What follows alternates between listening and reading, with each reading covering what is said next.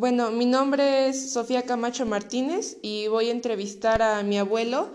Su nombre es Vicente Martínez García. Voy a comenzar con la primera pregunta. ¿Cómo era la educación en México en 1960? Bueno, pues eh, en ese entonces, eh, pues eh, la gente de la ciudad, los niños, este, y jóvenes pues sí tenían mayor oportunidad de estudiar. Eh, más sin en cambio acá en el campo había muchos niños y después ya jóvenes que en realidad pues ya no, no, este, no buscaban eh, desarrollarse en los grados superiores. Algunos, muchos de ellos eh, pues estudiaban primero, segundo de primaria, este, muy pocos alcanzaban el sexto grado y mucho menos la secundaria, que en este entonces, por lo menos acá en el pueblo, pues no, no había, no había escuela secundaria, solamente la primaria. Y en la primaria de algunas comunidades, este, tampoco tenían eh, hasta el sexto grado, entonces tenían que recurrir y hacia otras escuelas, sobre todo la de, la de la cabecera municipal y, es por ello que, pocos tenían un acceso este completo a la escuela, a la educación primaria.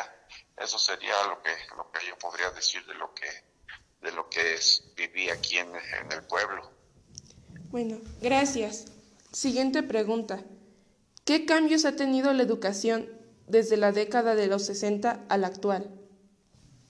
Mm, pues muchísimos muchísimos porque han pasado reformas llamadas a nivel nacional reformas eh, reforma educativa en donde pues eh, los planes de estudio han ido han ido cambiando eh, hasta la actualidad.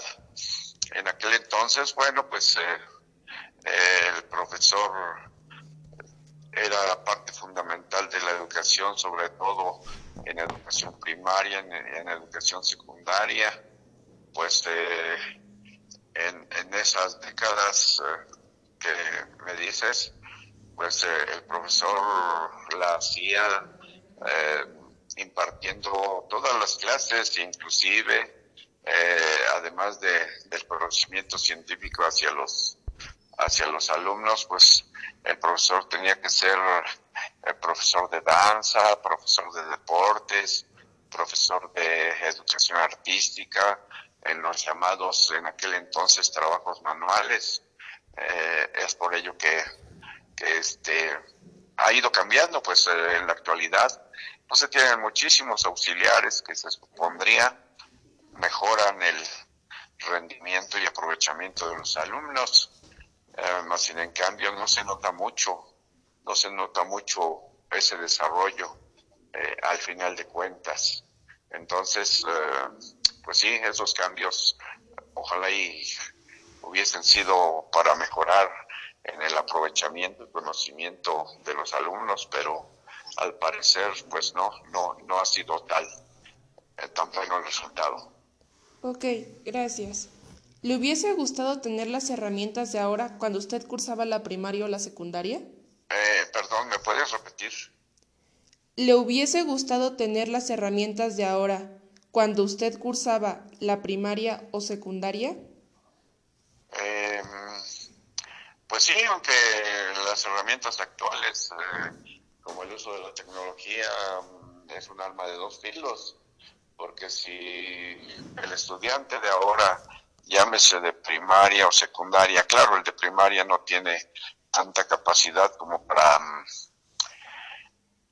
para poder buscar el conocimiento en internet sobre todo y demás este em, incluidas hasta las mismas redes sociales este no no está bien encaminado pues simplemente se va a desviar y va a distraerse. Anteriormente pues no había tanta distracción y el alumno que iba a la escuela aunque el conocimiento tenía que ser único casi de, lo que el profesor impartía, de lo que el profesor explicaba, este, pues era una atención mayor hacia él y no, no había tanto distractor como ahora, ¿verdad? Ahora hay, hay este, eh, el mal uso del Internet y el descuido, en cierto modo, de los padres de familia, que se dice que en muchos de los casos los dos padres trabajan y es por ello que, que los hijos tienen que permanecer solos y al permanecer solos, pues no, no, no tienen esa, esa guía este, constante como la tenían los anteriores, eh, de parte por lo menos de la, de la madre de familia. Entonces, pues sí, este, eh, eh, bien encaminado, pues en aquel entonces pues hubiese sido también una, una buena fuente de información y de conocimiento lo que se tiene en la actualidad. Muchas gracias. ¿Cuáles eran las herramientas de los maestros en esa década? Eh, ¿Cuál década, perdón? De los años 1960. Ah, no, pues las eh, herramientas principales eran pues el conocimiento que el profesor eh, traía de su educación al pasar por la escuela normal. Eran escuelas normales muy completas en donde se les, eh, además del conocimiento que ellos adquirían, eh, se les capacitaba para, para, toda clase de actividades, como ya lo dijeron al principio.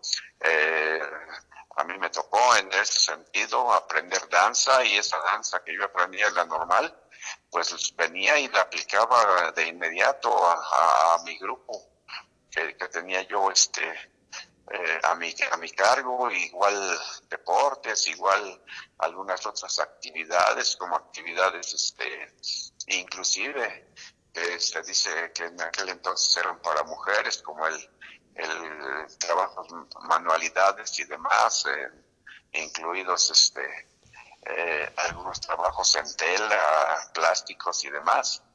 Entonces, este, pues sí, sí ha sido una, era una situación muy, muy, una responsabilidad total hacia el profesor. Muchas gracias. Y por último, la última pregunta sería, ¿qué le gustaba hacer en sus tiempos libres en la, en la década de los 1960? Bueno, en 1960, eh, en la década de los 60, yo era eh, estudiante en la mayor parte de primaria y, más bien, en, esa década yo por coincidencia estudié primaria y secundaria. Entonces, el tiempo libre que tenía uno era, por un lado, no era tanto la situación de hacer tantas tareas, porque no recuerdo que no se nos, en la primaria no se nos dejaban tantas tareas, lo digo eh, en base a lo que dije anteriormente, el profesor casi que era el, responsable de impartirnos el conocimiento y a las tareas era un complemento pequeño.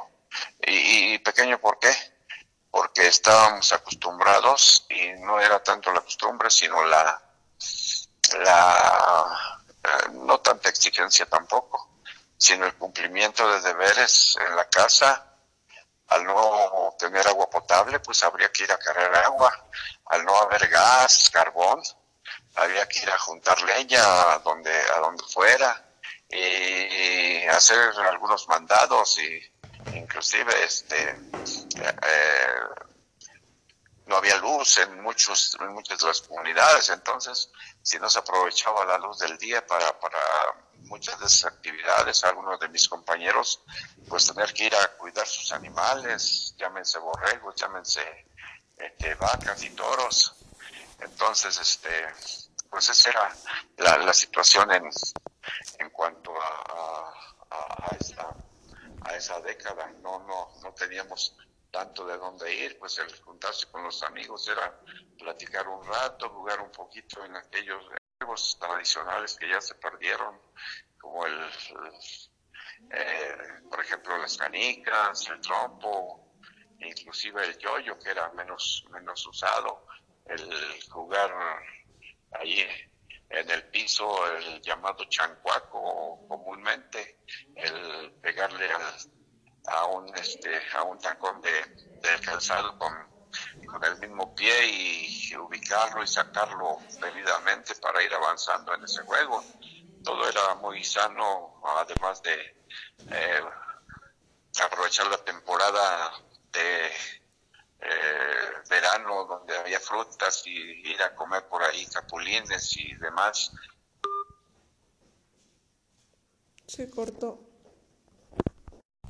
Gracias, eso sería todo.